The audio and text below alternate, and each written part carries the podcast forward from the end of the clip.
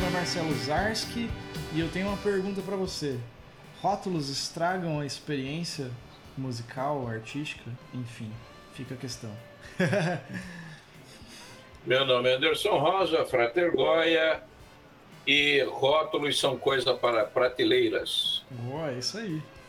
É isso aí, galera. Começando mais um podcast e nós vamos trazer esse assunto, que é um assunto super que a gente queria estar tá falando, falando disso já, fazendo já há um tempo e não, nunca dava certo e agora deu. Então a gente vai estar tá falando sobre isso, sobre rótulos, né?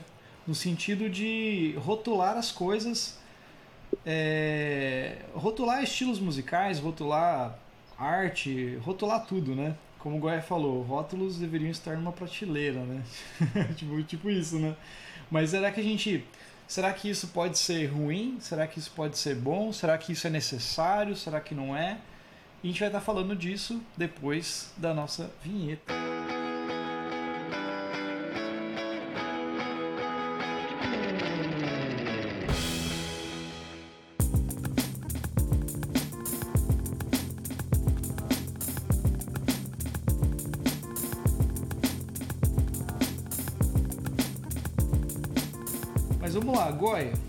É, cara, primeiro, né? Eu, eu, trouxe essa questão aí, né, cara?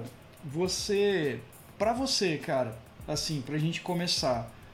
É, quando a gente fala de rótulo, né? Principalmente o que vem na minha cabeça, né? É, pensando em música, né? Seria a gente meio que, talvez, colocar coisas que são meio parecidas dentro de um mesmo contexto, né? Vamos falar de música, né? Ah, isso é jazz, isso é blues, isso é rock, isso é metal e assim vai. Você acha que isso daí, tipo assim, é estra... talvez não estraga, mas assim, acaba limitando é... ou até afastando a gente da de conhecer algo, de, de escutar algo, de, de apreciar. É arte em, em geral, cara? O que, você acha, cara? Então, para começo de conversa, eu acho assim: é, o grande problema é que as pessoas acho que entendem mal os rótulos. Né? Não é só uma questão de ter um rótulo. Né? Deixa, eu, deixa eu é, explicar. Primeiro, porque na realidade o ser humano, queira ou não, ele tem medo de novidade. Então, por exemplo, alguém que ouve samba, por exemplo, né? Ou ah, eu escuto sertanejo universitário, né? Que já é um rótulo. É, dificilmente essa pessoa vai pegar uma playlist para ouvir rock progressivo, para ouvir música clássica ou coisas do gênero. Eu sei que isso são generalizações perigosas, mas o que, que acontece? É, o cara, a, as pessoas vão ficando no mundinho delas, né? Uhum. É, aquilo que o pessoal hoje chama de bolha. Né? Então, ah, você fica ali na tua bolha, né, no seu quadradinho e você fica confortável. Só que o grande problema é, é só que o, por outro lado, é na realidade, se você não tem uma definição, e você for olhar, por exemplo, um Spotify da vida ou mesmo um YouTube, uhum. é, você tem tanta coisa, mas tanta coisa, mas tanta coisa. Primeiro, você já não sabe o que assistir numa sequência lógica. Uhum. Segundo, é que para você achar uma coisa boa, por exemplo, você não tem como procurar no YouTube é, música boa, uhum. né?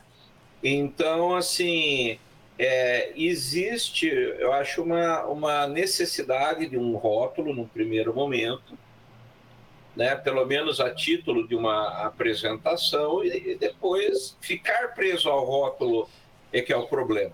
Uhum. Então, até vale uma coisa para eu explicar isso aí, que dentro do esoterismo a gente tem um conceito chamado Maia, a ilusão, né? E todo mundo fala, ah, o mundo é ilusão, o mundo é Maia, uhum. o cacete. Só que na realidade é assim, é, Maia para mim é o foco. Então, por exemplo, quando o ser humano estava lá lá na época das cavernas, andando com mamute ainda, uhum. é, o, o, ser humano era o predador mais fraco que tinha. Todo mundo era mais forte que ele. O tigre dentro de sabre era mais forte, né? A, a, o mamute era mais forte. Tudo que tinha lá solto era mais forte do que o ser humano. Né? O urso era mais forte, a preguiça era mais forte, todo mundo era mais forte. Uhum. Né? E então o que, que acontece? A gente precisava de um jeito de se proteger. Então o homem olhava ao seu redor e via aquela mata sem, sem fim. Ele falou: Cara, eu vou ficar louco com isso, eu preciso focar minha atenção. Uhum. Então, além da função óbvia de se proteger, ele foi para a caverna, porque ao invés dele ter que lidar com toda a floresta, ele tinha que lidar com a boca da caverna. Uhum. Né? É um princípio de estratégia.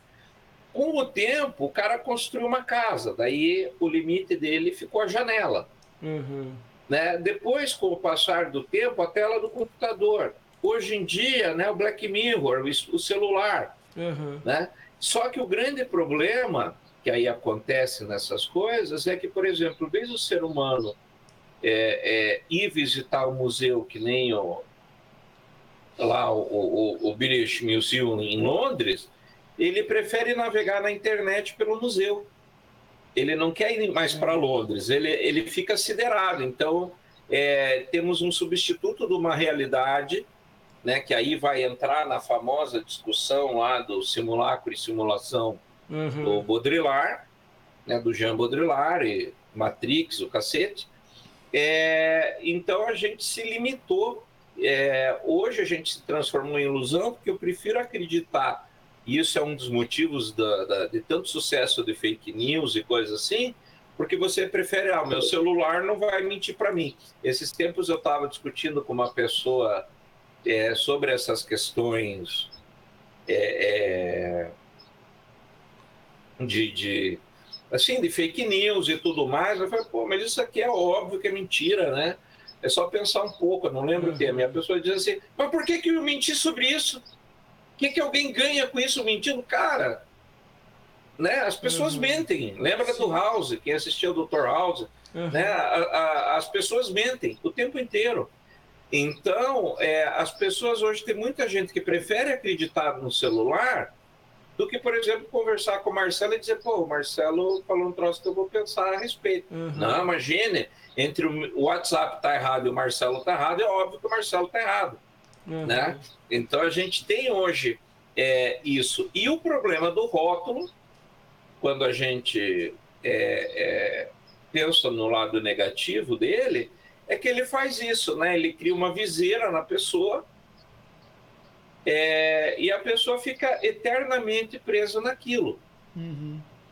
Né? Então, do mesmo jeito que Maia antigamente era o foco, e hoje as pessoas estão presas no, no Black Mirror, é, dentro da música e das artes, né, por exemplo, o, o, o próprio Picasso ele nunca foi cubista, ele fundou o movimento, né? ele é um dos fundadores do movimento.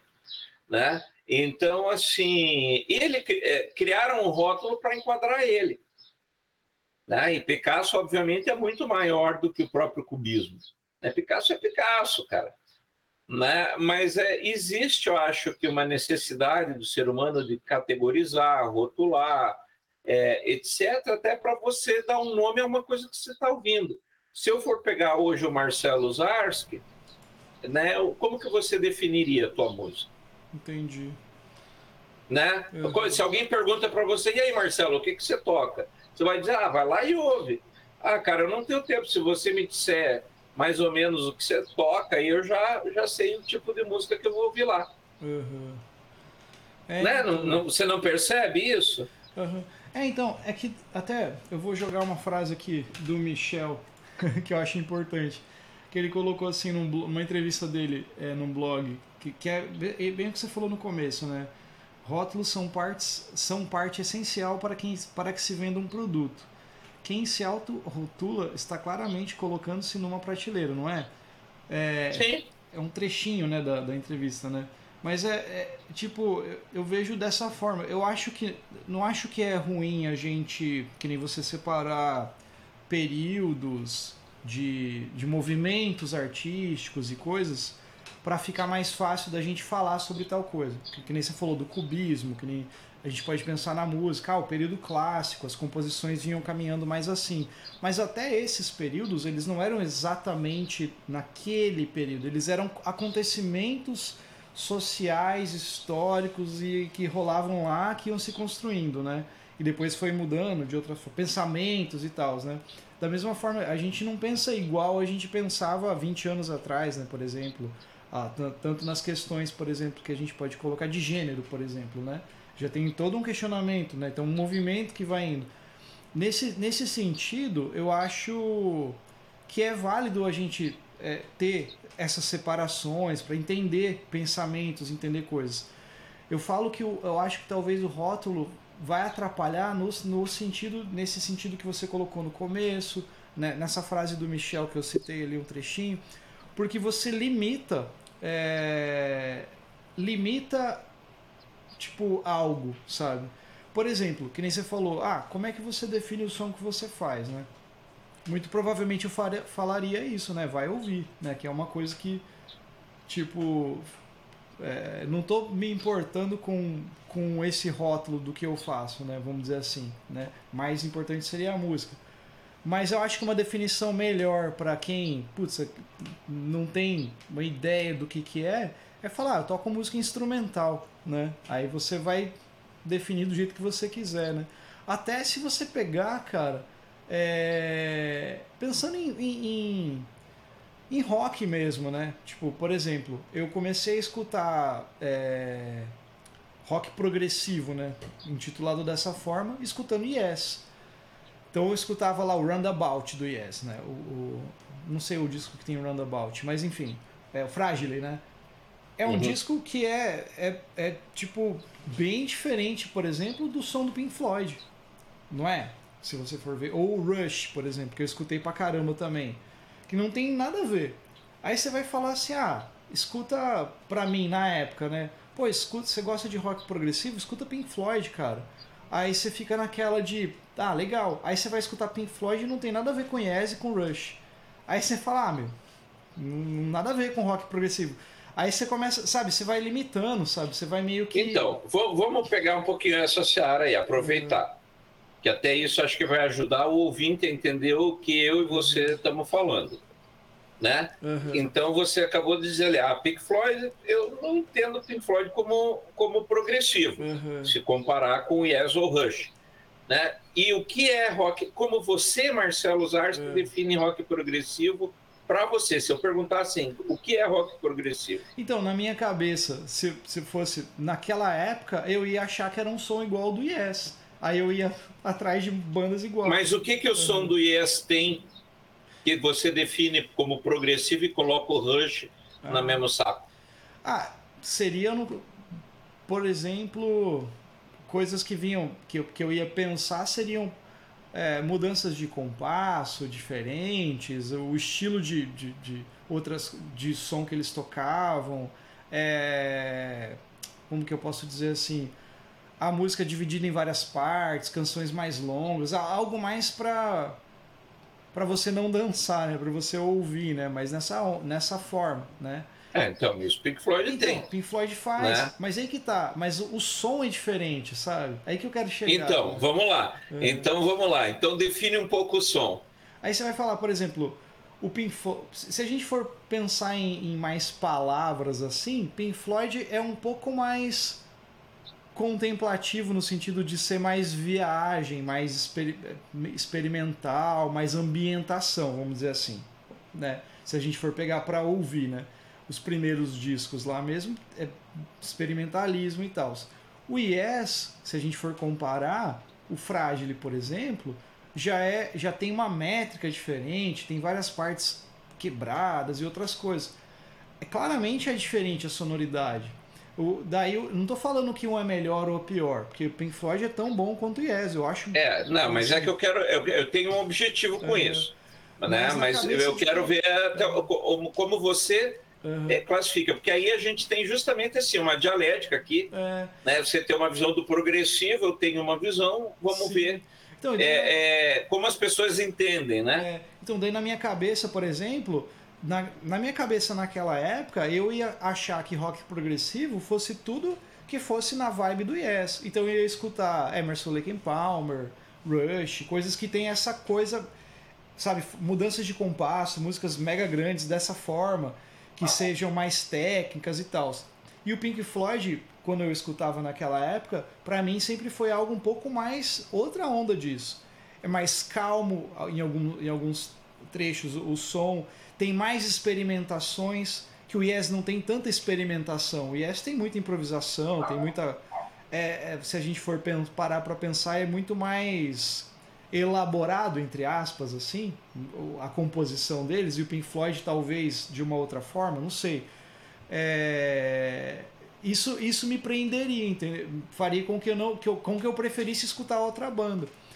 Hoje, se eu for ver hoje, a minha cabeça já não pensa dessa forma. Tipo assim, eu já não que nem a gente conversou com o Pedro aquele dia, que ele falou que ele não pensa muito em, em, em, em rótulo, em estilo, ele pensa, tipo, na música, né? Tipo, ah, essa música aí, sabe? É esse som e assim vai, né?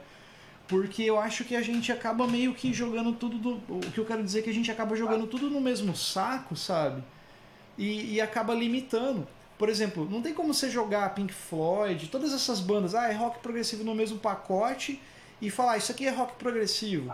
E de repente, tudo bem, pode ser, beleza, esse movimento que, que rolava na época, parará, pra gente pensar dessa forma. Mas eu acho que isso acaba limitando quem vai ouvir.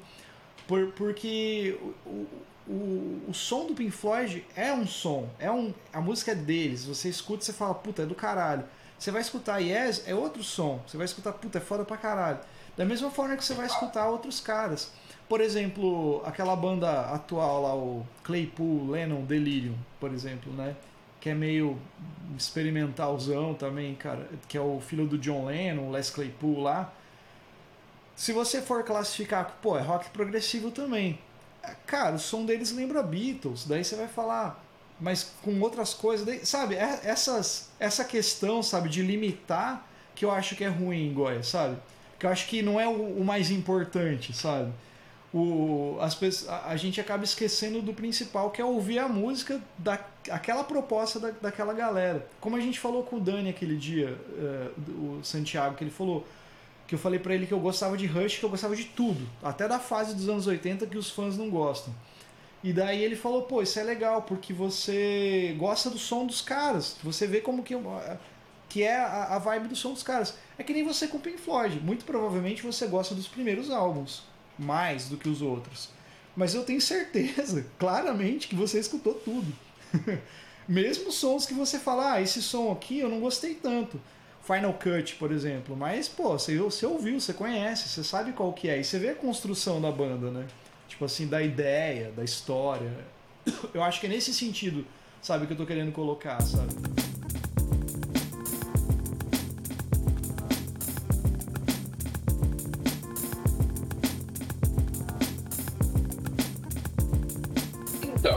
vamos, eu quero é, justamente explorar um pouquinho isso, né?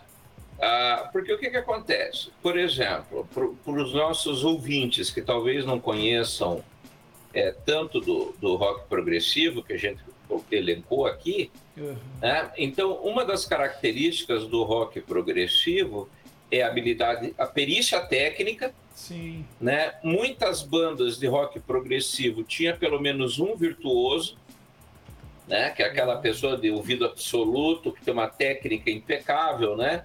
Então você pega ali o King Crimson, Sim. né? Pô, não tem o que dizer Emerson Lake Palmer, né? Os pianos, os caras são, uhum. né? E Yes, né? Tinha maior número de, de virtuoso por metro quadrado, né? John Anderson Sim. na voz, o Chris Squire, né? O, o, o Howe e o Wakeman uhum. no teclado. É óbvio que tinha que implodir a banda no período que, que aconteceu, né? Que tiveram várias etapas ali, uhum. né? É, o próprio Rush, né? Todo Sim. mundo no Rush é bom. Sim. É, é todo mundo virtuoso. Eles estão acima da curva, né? Estão uhum. fora da curva, acima da média. Sim. Então, é, se a gente for definir o rock progressivo por excelência, a gente já começa a ter algumas pistas, né? Uhum. Então, o cara era é, eram virtuosos, né? Ou pelo menos muito bons tecnicamente. É, no geral, é, eram músicas mais longas, como você falou. Elas, ah, o progressivo ele tem uma característica que num mesmo disco você passa por vários estilos. Né? Então o cara começa com uma, com uma música é, tipo uma balada, depois ele vai para um troço bem psicodélico, depois ele vem para um rock pesado, aí ele passa pelo pop, né? E às vezes, em alguns casos, tudo isso dentro de uma mesma música, uhum. né? É, é, para não dizer dentro do mesmo disco. Então isso já são elementos do, do rock progressivo, né? Na, nos anos 70 o pessoal dizia que era o, o canto de sereia do rock que era uma tentativa de trazer a música clássica para o rock. Só que aí você uhum. já tem outro problema, que é o que é música clássica. Você acha que Beethoven ou Mozart, quando estava compondo, dizia, ah, vou compor música clássica. Sim. Não, Mozart estava um pouco se fudendo. Para o Mozart, eu tenho quase certeza que ele tocava música popular. Sim. Na cabeça dele, é. ele estava tocando música popular. Né? Não estava tocando uma música clássica, acadêmica. É. Né? A formação do cara era outra. Hoje a gente criou um rótulo que diz, ó, Mozart, Beethoven, é, clássico, é, né? é, é clássico, é. né? E, mas existe uma dificuldade em definir o que é clássico. Né? E o progressivo, Sim. a mesma coisa. Aí você pensa, por exemplo, vamos fazer uma pegada do progressivo é, o, com o jazz, né? Você tinha uma Ravish na orquestra, Sim. você tinha o próprio é, é, o próprio Jean-Luc Ponty, que eu gosto bastante, que tem uma pegada mais jazz, free jazz, fusion, coisas uhum. assim, que vão nessa vibe, né? Mas aí você pega, aí vamos entrar no jazz. O que é jazz? Se você for ver, o pessoal começa aquele jazz primordial. Ah, bem parecido com o blues, mas com algumas coisas é, uhum. diferentes, né? Com mais improvisos, uma, né? com umas é, com uma técnica mais apurada, já sai daquele violão de uma corda só, né? Uhum. Aí você vai pro, pro, pro jazz, é, entre aspas, é, clássico, né? O purismo, que vai ser os caras que tocam muito e tocam coisa desencontrada, né? E os caras tocam horrores, assim, parece que o cara tem dez dedos em cada mão para conseguir dar nota do que ele está tocando. Uhum. É... Só que aí, em 1950, lá vem Miles Davis com o, com o So What lá, né? Como que é o nome do disco mesmo? Kind o, A Kind of Blue. Uhum. E faz música com dois acordes. Uhum. Aí volta pro, pro progressivo, né? Era sofisticado, tinha que ter variação tal. E o Pink Floyd, por exemplo, uhum. né? a gente entende, ah, talvez ele não fosse tão progressivo. Cara, eles fazem música com dois acordes, por exemplo. Uhum. Inclusive, eu vi um, um, vídeo esses dias no YouTube, eu não acabei de assistir ele ainda, que o cara fala: é, eu quero falar sobre Dark Side of the Moon e o jazz. Uhum. Né? Por exemplo, o, aquela Us and Them, Sim. Né? ela é em cima do Kind of Blue. Ah. Né? E, e o Richard Wright era o grande é, é, o grande músico ali, junto com o Gilmore, mas uhum. com formação clássica tudo mais, era o, o Richard Wright, uhum. né? Então, porra, então já fudeu, porque daí ele, ele tinha saído do progressivo que a gente já colocou num pop, só que a hora que ele abraça o jazz e traz, né? Por exemplo, o Pink Floyd chegou a tocar no Festival de Jazz de Montreux. Sim. Uhum. Né? Então, porra, voltou pro jazz. Ah, então Pink Floyd já virou progressivo de novo. Então o rótulo ele tem isso. Ele, ele limita, Sim. ele prende, ele engana. Exatamente. Né? Por exemplo, eu já vi o Led Zeppelin associado com o rock progressivo. Sim. Né? Para mim, não. Led Zeppelin, para mim, é hard rock. É, então. Aí que tá. É mais, é mais né? visceralzão, né? Mais, mais visceral, é. né? Só que aí os caras dizem, pô, mas houve lá, houve os improvisos que eles faziam ao vivo, né? Você vai ver que eles eram é, era progressivo, a técnica apurada, é, então. todo mundo muito bom. Porra, aí você tá bom, então ok, Led Zeppelin também tem um é. pezinho no progressivo. então, isso que é foda, né? É isso que você falou, né? você acaba limitando, cara, tipo assim, tudo, né? A gente, é, sei lá, por exemplo, eu, eu escuto bastante hoje música pelo Spotify, né? E eu gosto de, às vezes, escutar coisas novas. E daí eu vou lá naquela playlist que o Spotify fa faz lá, que é a Descobertas da Semana, né? E para escutar, às vezes tem lançamento, algumas coisas que eu nunca ouvi, às vezes eu acho coisas legais, cara, que vou, vou atrás de ouvir daí, né?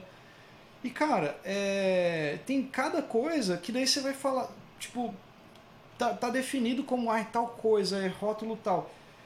Hoje eu já não penso dessa forma, assim, tipo, eu não fico pensando no que estilo que é, senão eu fico preso, cara. Senão eu vou é. lá na playlist grunge, melhor do rock dos anos 90, o melhor do, sabe? Que daí, é, o problema que eu acho do rótulo grande, cara, é, é para quem é artista, vamos dizer assim, para quem é músico, por exemplo, é um, um puta problema.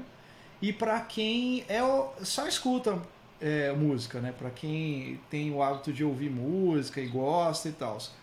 Porque quem tem o hábito de ouvir música e, e, e curte música e tal, muitas vezes fica preso numa bolha, que nem você falou, de escutar só as mesmas coisas. Eu conversei uma vez com um amigo meu num boteco e ele falou assim: Cara, eu preciso escutar umas coisas novas, cara. Eu fico sempre escutando as mesmas coisas. Daí eu falei, mano, escuta lá o nosso podcast que sempre tem umas indicação, né? Umas indicações de disco para você começar a ouvir, né? Daí ele, ah, beleza, eu vou ouvir. Porque é a proposta, né? De fazer a pessoa ouvir coisas e procurar discos que a gente acha que é importante também e fazer com que a pessoa crie o hábito de parar um pouco, né? É, sair da sair caixinha, da né? Caixinha, né? E daí o outro problema que eu, que eu acho que é para quem é músico. Por exemplo, várias vezes, cara, é que nem eu, eu não me auto-intitulo um guitarrista de jazz, por exemplo, porque eu acho que eu vou ficar muito limitado a coisas que muitas vezes vão olhar. Por exemplo, você pega um cara que toca, que estuda jazz há muito tempo, que estuda esse tipo de, de música há muito tempo, é, improvisacional, coisa, a pessoa vai falar assim, porra, mas tipo, isso aí não é jazz, isso aí é outra coisa. Porque eu vou gravar, vou compor de uma maneira que eu não fico pensando naquela, numa moldura. É o som que está na minha cabeça que eu quero escrever é, provavelmente tem influência porque é uma coisa que eu gosto, que eu escuto, que eu fico estudando. Mas eu, eu não gosto desse, desse rótulo, porque às vezes as pessoas falam: ah, o Marcelo é jazzman, o Marcelo é toca jazz. Aí você vai ouvir minha música, não, não é jazz, se for ver. É o que? É pois é, mas aí. Então, mas se eu for pegar e botar assim, fazer um grande mapa, uhum. né? numa folha e for é, é, vendo quem se aproxima, onde for afunilando, uhum. né? Você acha que você vai cair no sertanejo universitário? Não, não vai. Da mas, mas o que eu quero dizer, Goya, é que daí, por exemplo, muitas pessoas vão falar assim: ah, jazz é chato, nem vou ouvir. Aí nem vai escutar o som, entendeu?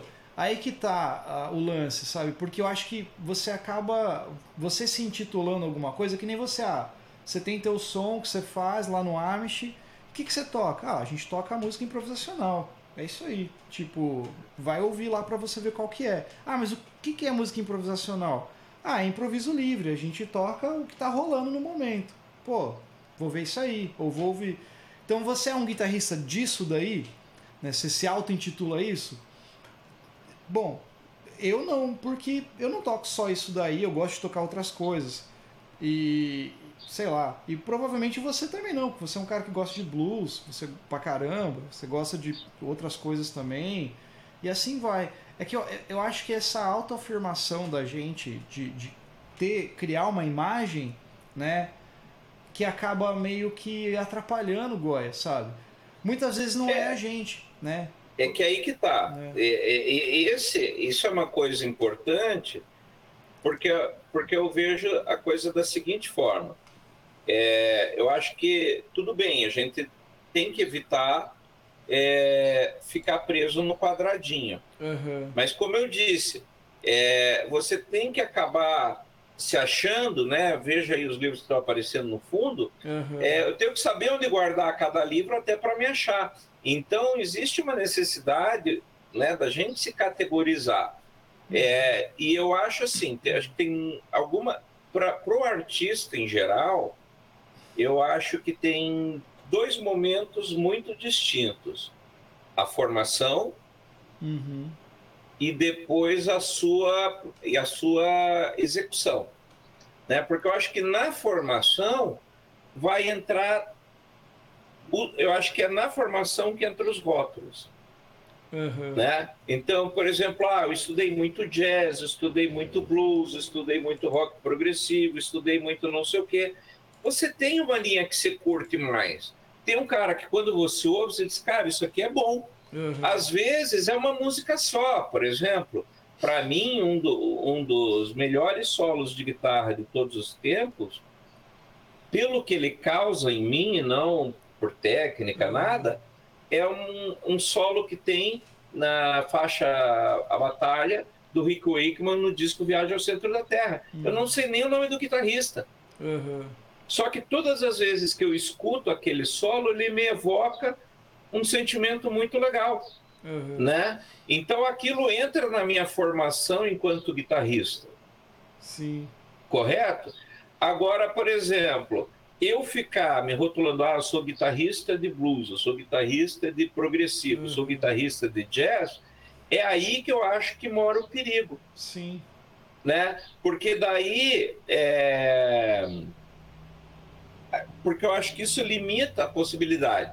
E aqui eu acho que vale uma discussão legal, que é, que é uma banda que eu gosto muito, eu sei que você vai torcer o nariz, uhum. que é o YouTube.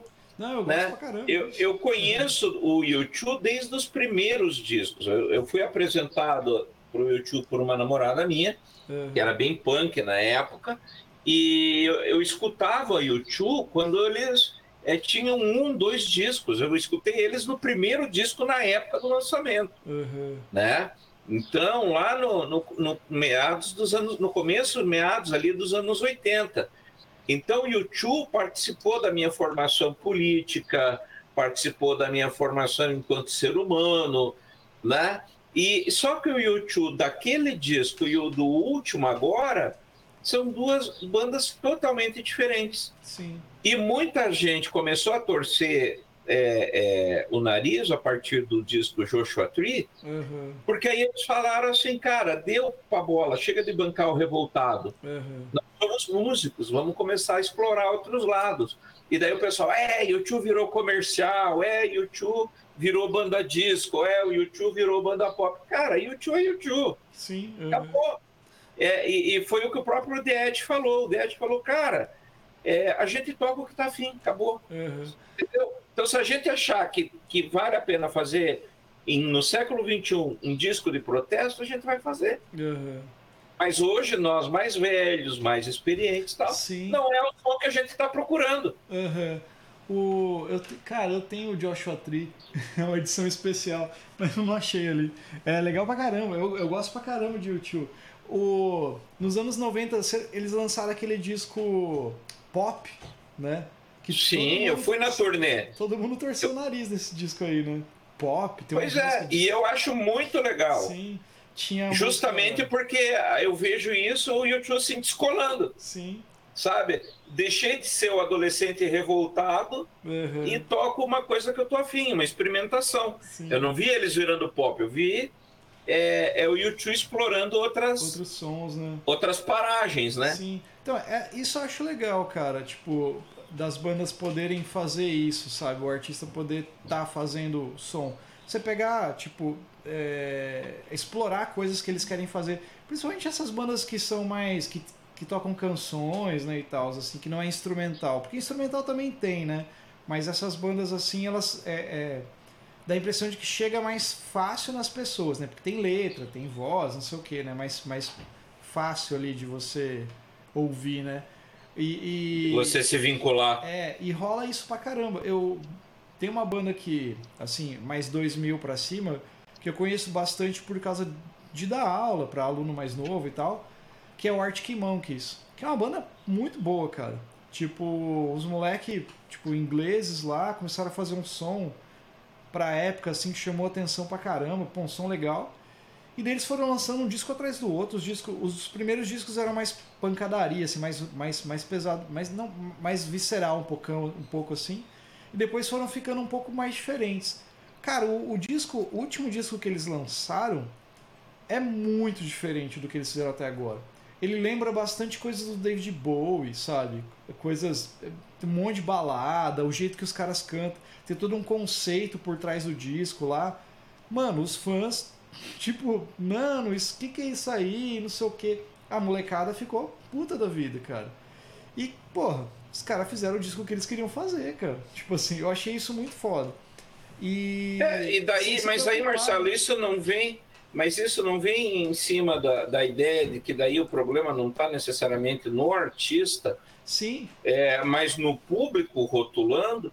E uma coisa é você dizer, eu me vejo como um músico de jazz, eu me vejo uhum. como um experimentador, sim. eu me vejo como um, né? O único que não se aceita, e o pessoal vai brigar comigo agora uhum. no, no, no, comentário, mas assim, o único cara que não se aceita é, é, o, é o artista que só toca cover, né? É. Que daí ele diz, não, eu sou guitarrista, ele não põe rótulo nenhum, mas ele só toca cover, uhum. né, na banda dele, na, nas noites, tudo mais. Uhum. Tudo bem que tem uma necessidade de mercado, blá, blá, blá.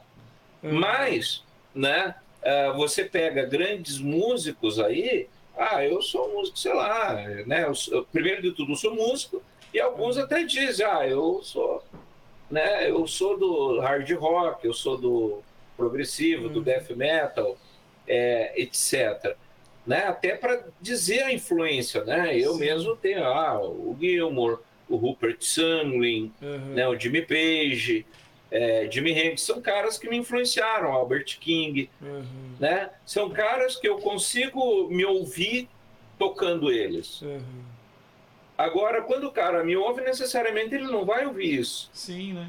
Uhum. E aí vem isso que você falou, aí você grava três discos muito bem colocados, e daí o público acha que você tem que gravar eternamente aquilo. Sim. Aí é o público que está colocando um rótulo. Uhum. Então, mas será que é, é o público mesmo? Ou, ou é todo esse movimento para vender coisas, tipo o, o, mercado, entendeu? Porque daí é lógico, tem demanda. Tem a galera que é. Cons... É foda falar consumir, mas é, seria consumir isso, né? A galera quer escutar isso. E daí, tipo, começam a, vender isso, né? Fazer bandas para fazer dessa forma. e Então, olha lá. Vamos pegar o caso recente, Greta Van Fleet. Sim. Né? O lá. Greta, quando eu ouvi, eu reconheci, obviamente, influência é, a influência do, do Zeppelin, né? Uhum.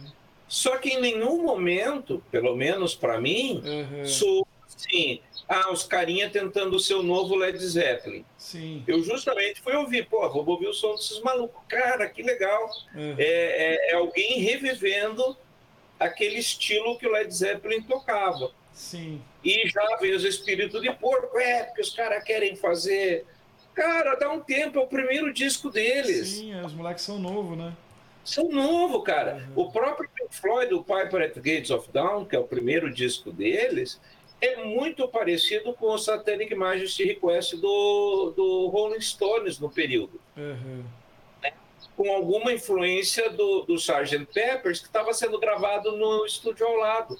Uhum ao mesmo tempo. Então, assim, é, toda banda no primeiro disco acaba mostrando assim, né, eu vim daqui, pô, eu queria fazer um disco que nem o Jimi Hendrix fez o primeiro dele. Uhum. É normal, agora eu preciso dar um espaço pro artista, né, uhum. para ele mostrar que veio. Né? O Greta Van Fleet não vai mostrar que veio no primeiro disco, mas no quarto, no quinto. Uhum. Porque você, como músico, sabe que 80% das bandas já para no primeiro disco. É. Não é? Sim. Uhum. É, é, então. E aí você deixa, deixa a Greta. O problema é a Greta tá tocando a mesma coisa do primeiro no décimo. É que aí você vai dizer, porra, realmente o Greta Van Fleet é um clone do Led Zeppelin. Sim.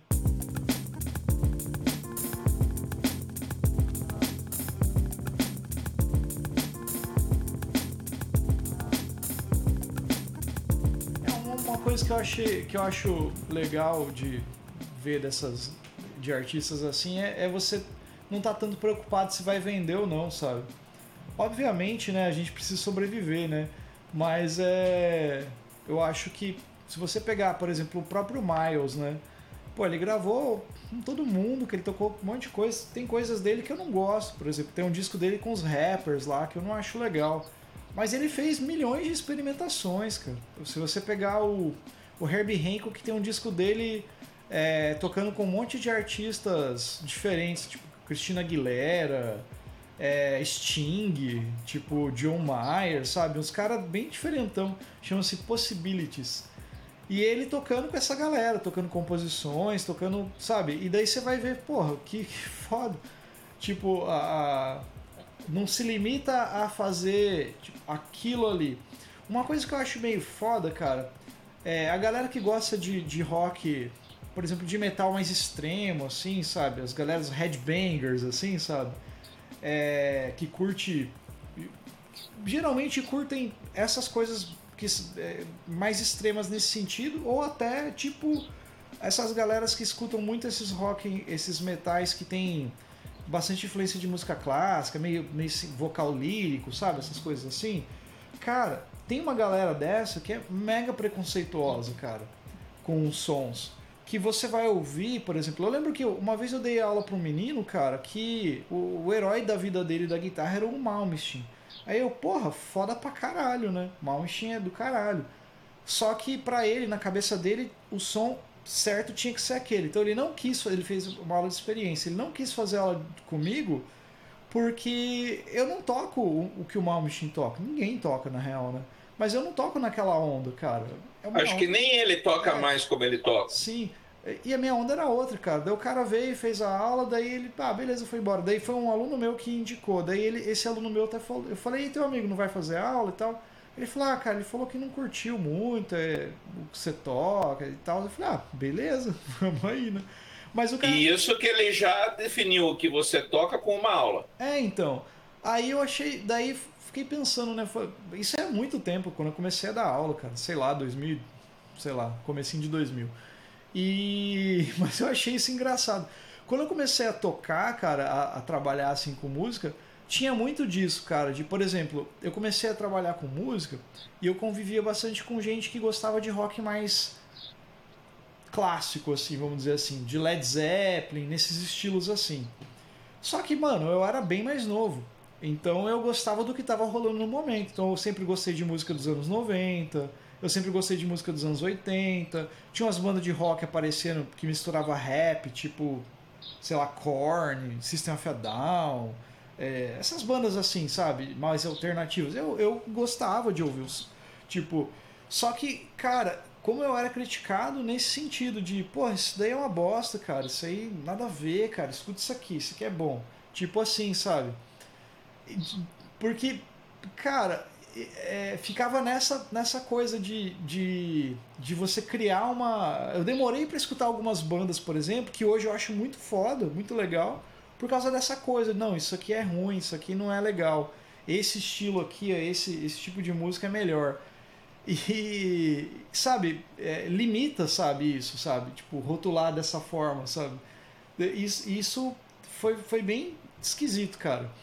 E dentro desse, desse nesse sentido, assim, pensando nessa colocação que a gente está colocando, cara, é, essa colocação que a gente está colocando ficou redundante, mas nessa onda que a gente está falando aí, tem a ver, cara, com o lance de você talvez querer embutir uma ideia, uma ideologia nesse, nesse negócio, porque é bom ou não, você está definindo, então as pessoas acabam meio que indo escutar um, um certo estilo porque aquilo lá tem um tá rotulado como uma coisa boa, uma coisa do nicho.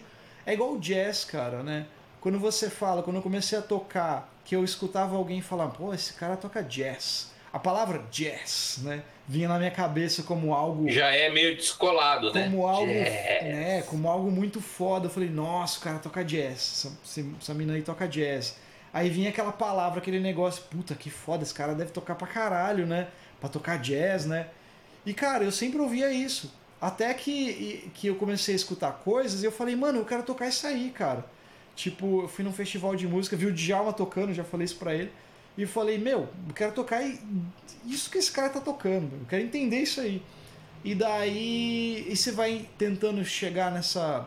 A, a absorver mais dessas coisas. que você não fica pensando se isso é jazz, se isso não é jazz, simplesmente você quer tocar aquilo ali, sabe? E, e vinha essa coisa na cabeça. E daí você limitar também, sabe? Tipo, é, é, você vai num lugar, um bar que toca jazz, por exemplo. Aí as pessoas já que vão lá já são pessoas que escutam jazz. Já são pessoas que é, tomam. É, descoladas, de cabeça. É, tipo, virou isso. E se você for ver, o jazz surgiu no gueto, cara, na favela, na, na galera mais pobre que tem, cara. Então, assim, os caras que tocavam jazz lá no começo era gente que não tinha dinheiro para nada, cara, assim. Então, então mas aí, coisas, né, pegando esse teu gancho, é, mas, e pegando esse teu gancho, para não perder, depois se quiser, uhum. volta para ele. Mas só para não perder, é, aí você tocou um ponto chave, né? Uhum. Então, o próprio samba, Sim. né? E, e, o próprio jazz vieram de, da pobreza, né? Da, uhum. De uma aula é, que usava aquilo como uma música de expressão, muitas vezes uma música de protesto, e depois ela foi elitizada. Aí a pergunta-chave é: até onde rotular não acaba sendo apropriação cultural, é. né? E de você, e inclusive não só apropriação cultural, mas até não sei nem se existe tempo para isso, de eu me apropriar do teu trabalho e dizer o Marcelo, ele não é do gueto. Uhum. O Marcelo ele é de jazz, portanto o lugar dele não, por mais que você morra podre no gueto, uhum. né? É, o Marcelo ele tá ali naquele clube de granfino branco, de cara que tem grana para pagar, uhum. eurocêntrico, conservador. Cara, era uma música de protesto, era uma música é, de gente que passava o dia na roça. Sim, é bem isso daí mesmo, cara. É. Né? Até onde isso, o rotular não se torna apropriação cultural de um, de, um, de um, povo, de uma cultura, né? ou subcultura, como essas culturas urbanas, e do próprio artista, de alguém dizer, não, o Marcelo tem que tocar jazz. Ah, mas cara, eu quero tocar samba agora, vou, vou tocar chorinho, eu quero começar a aprender chorinho. Vou fazer um disco. Não, você não pode, Marcelo não pode fazer disco chorinho. Sim. Marcelo é jazz. É. Jazz, né? Então é uma apropriação é bem isso. Tem um, uma frase, cara, do, de um, cara, um rapper lá de Salvador, cara, que é o Baco Exu do Blues. Que ele tem um disco chamado Bluesman, que nessa música Bluesman aí mesmo, ele começa até com um sampler de um, de um bluseiro tocando uma, uma ideia assim das antigas e ele vai fazendo a, a rima dele em cima. E ele fala assim: é, antes tudo que era preto é, era do diabo, depois ficou branco, foi aceito. E daí ele fala assim que. Por isso que eu falo que. É, o blues foi. É, daí ele fala: o blues foi o primeiro ritmo que fez com que o, o preto fosse aceito, né? Daí ele fala essa frase aí, daí ele fala: ah, por isso que para mim, não sei o que lá é blues. Daí ele fala: o, o samba é blues, o rock é blues, o Jesus, Jesus é blues, e vai falando, sabe? Tudo é blues. Eu sou Baco, Exu do blues e, e tal. Daí começa. É, legal. É bom pra caralho, cara. E essa fica essa questão. E na realidade é bem isso que você falou, cara. Tipo, elitizaram tudo, né? Se você for parar pra ver isso daí, cara, é, é muito do sistema que a gente vive, né, cara? Assim, de, de botar a imagem nas coisas. Eu li aquele livro lá, recentemente, lá, o Sociedade do Cansaço, e eu estava vendo um podcast sobre esse livro, a galera discorrendo sobre uh, algumas coisas dele. E rola uma, uma coisa de autoafirmação. Uh, auto, a gente está o tempo todo tentando se autoafirmar, o tempo todo tentando ser produtivo, empreendedor e ter que fazer e fazer e fazer e fazer. Que a gente tá mega, hiper cansado, sabe? A gente rola essa essa coisa de não parar, né? Tipo, durma. É, a gente incorporou tem que. É, exatamente. Trabalha né? Tem que produzir, tem que trabalhar, tem que ser é. bom, tem que não sei o quê. Exatamente. Cara, não tem nada, velho. Exatamente.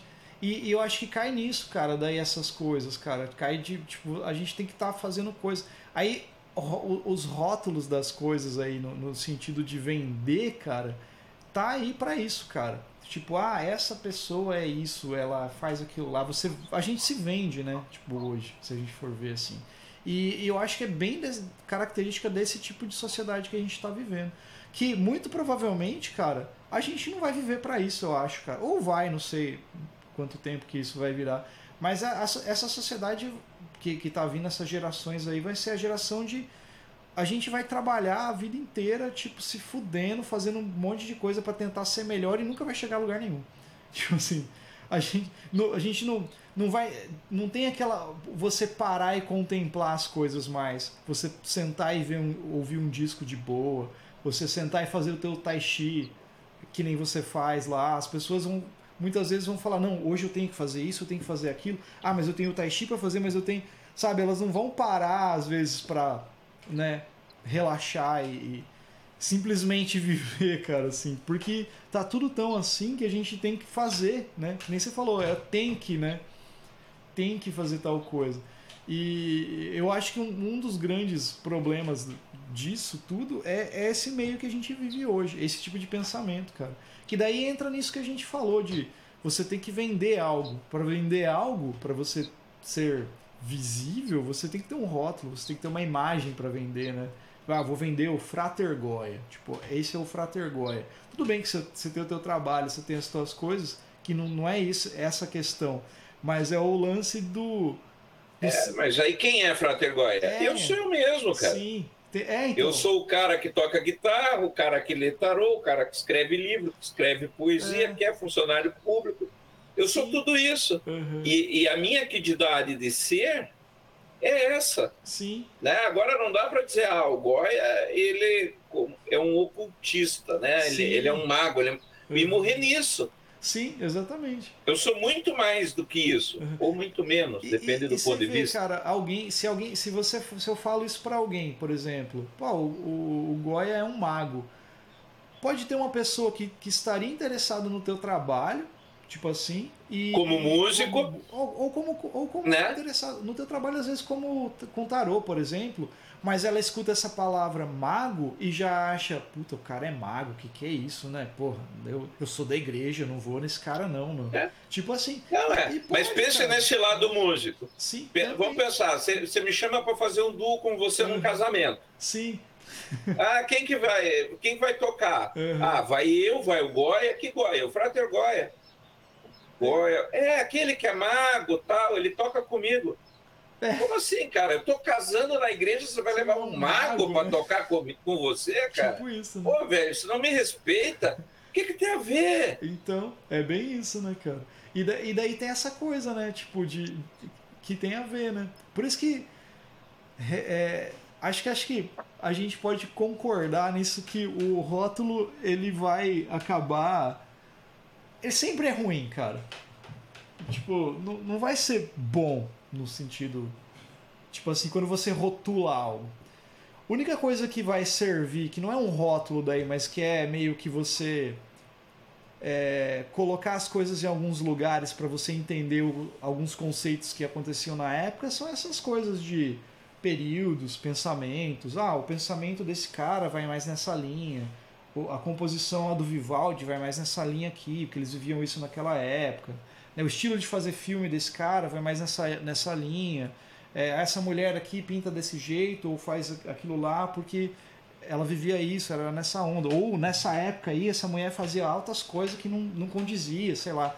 Então a gente, eu acho que nesse sentido funciona. Agora, no sentido de você afirmar que algo é algo simplesmente porque você botou um rótulo, é, é, tem um sentido muito de vender, entendeu? Vender uma imagem. É porque a gente pode fazer isso, né? A gente pode pegar lá. É, o... é reduzir a pessoa a um produto, né? Exatamente. A gente pode pegar o Amish lá, nosso projeto instrumental lá, improvisacional, free improvisation maluco lá, e falar assim: ah, nós vamos tocar a música free improvisation. É... então a gente toca isso e a gente toca. É... sei lá, a gente bota um rótulo, é Free Improvisation Soul Jazz, sei lá o que. Esse é o estilo que a gente toca. Aí vai cair numa playlist do Spotify, a gente como Free Improvisation, sei lá o que. E daí, aí as pessoas vão ouvir tem um texto, né? Você lendo um texto, alguém falando um negócio. Porra, o que, que é isso, cara? Tipo, né? Você, você, né? Eu queria escutar Free Improvisation, os caras estão lendo aqui, meu, o que, que é isso? Ou então o que, que é esses barulhos aí? Nada a ver, mas isso aqui é música experimental, é música eletrônica, sei lá. Então, sabe, vai. É foda, cara. De, é, a gente cria é. nicho, né? Isso, isso que é foda. E cada vez mais as pessoas estão preocupadas em, em, nesse nicho. Uma coisa que eu acho bem foda, cara, assim, eu não, não é uma crítica com quem faz isso no sentido de, pô, por exemplo, ah, eu tenho uma banda, sou músico, eu preciso tocar na noite para sobreviver. Beleza, vou lá e vou tocar o que o dono do bar quer que eu toco por um cachê que eu acho que é honesto, trabalho. E assim, beleza. Mas, cara, você vê vários lugares publicando, agora que tá voltando a rolar som, publicando assim o nome da banda e embaixo o que, que a banda toca. Tipo assim, banda tal.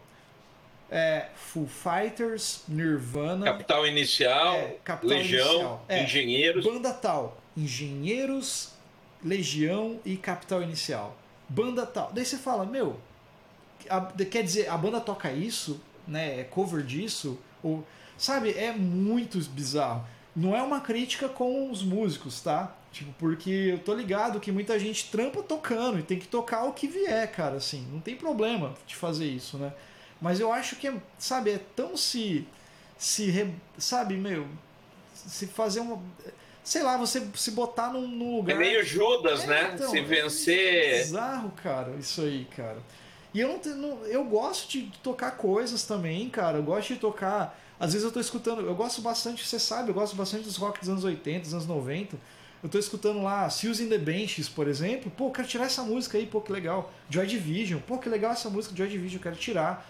E não tem problema nenhum fazer isso, sabe? Agora o problema é quando, sei lá, isso acaba sendo um meio de o dono do bar vender o que você vai fazer e muitas vezes o cara não te paga, sabe? O cara não tipo não é honesto contigo, sabe? Eu acho muito zoado isso, cara. Mas é, é foda. É, tem um estudo do professor Adrian North da Universidade de Edimburgo é, que ele fez estudos de como a personalidade é, se relaciona com o tipo da música que você ouve. Ah. Né? Então, tem uns estudos bem legais. Acho que você lembra, eu vi que ele faz um círculo assim, aí ele coloca ah, o pessoal do jazz é mais descolado, é, introspectivo, etc. Ah. Né? E, e ele faz esse estudo bem bacana, porque, no fundo, é o, se você procurar no Google, você já vai achar ele como música e personalidade. Uhum. Né? É, e que daí ele faz essas referências é, com vários estilos de música, que acaba sendo é, interessante, é, porque, por exemplo, você pega é, deixa eu mandar lá para você no, no, no Telegram. É Reuters, Reuters, não sei como é que fala. É isso? Né? É, eu mandei lá a imagem ah, para você. Né? Então, ele vai colocando os perfis que você vai tendo. Ah, que legal. Né? É, de pessoas, conforme as pessoas vão ouvindo, é, e você vincula, por exemplo, que nem é, é, né? Então o cara é gentil, trabalhador, trabalha duro, uhum. né? Tem é, é, mais extrovertido, com baixa autoestima, né? Uhum. Etc.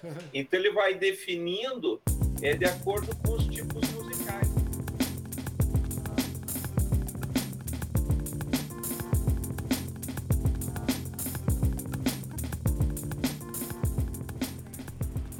a gente teve um pequeno problema com a edição desse podcast na hora da gravação, então o finalzinho ficou cortado. É... Que era mais a despedida, enfim. Peço desculpas e o próximo podcast vamos melhorar isso. Não vai acontecer de novo, beleza? Então, um grande abraço, forte abraço pro Goya. Esse podcast também é de dedicamos ao querido amigo Michel Leme, que não pôde participar, mas é um assunto que ele gosta muito de estar tá discorrendo sobre e é super importante, beleza? Então, abraço e até o próximo episódio, galera. Valeu!